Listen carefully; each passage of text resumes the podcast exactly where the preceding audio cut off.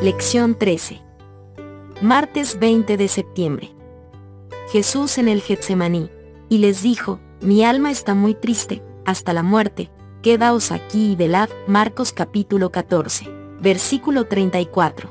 Todo lo que Jesús sufrió durante sus 33 años en la tierra no se compara con lo que comenzó a enfrentar en las últimas horas antes de la cruz.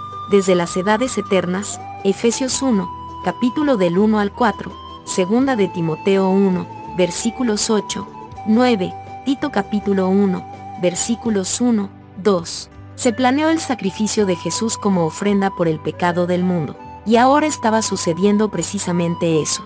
¿Qué nos dicen los siguientes versículos sobre el sufrimiento de Cristo en el Getsemaní? Mateo capítulo 26, versículo 39. Yendo un poco adelante, se postró sobre su rostro, orando y diciendo, Padre mío, si es posible, pase de mí esta copa, pero no sea como yo quiero, sino como tú. Marcos capítulo 14, versículos del 33 al 36. Y tomó consigo a Pedro, a Jacobo y a Juan, y comenzó a entristecerse y a angustiarse. Y les dijo, mi alma está muy triste, hasta la muerte, quedaos aquí y velad.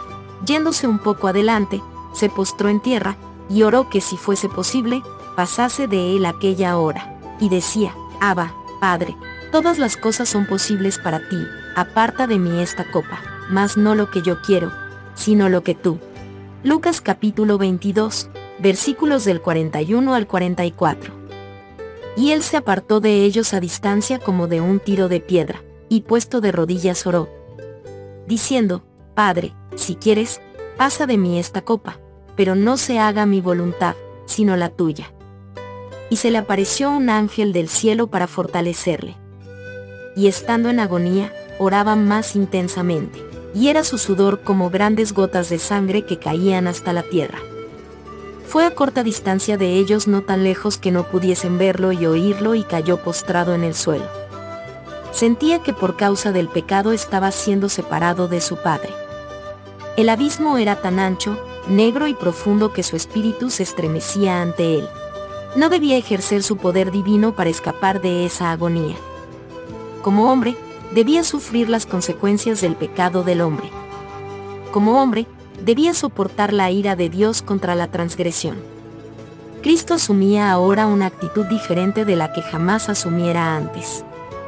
Sus sufrimientos pueden describirse mejor en las palabras del profeta, levántate, oh espada, contra el pastor, y contra el hombre compañero mío, dice Jehová de los ejércitos, Zacarías capítulo 13, versículo 7. Como sustituto y garante del hombre pecador, Cristo estaba sufriendo bajo la justicia divina veía lo que significaba la justicia.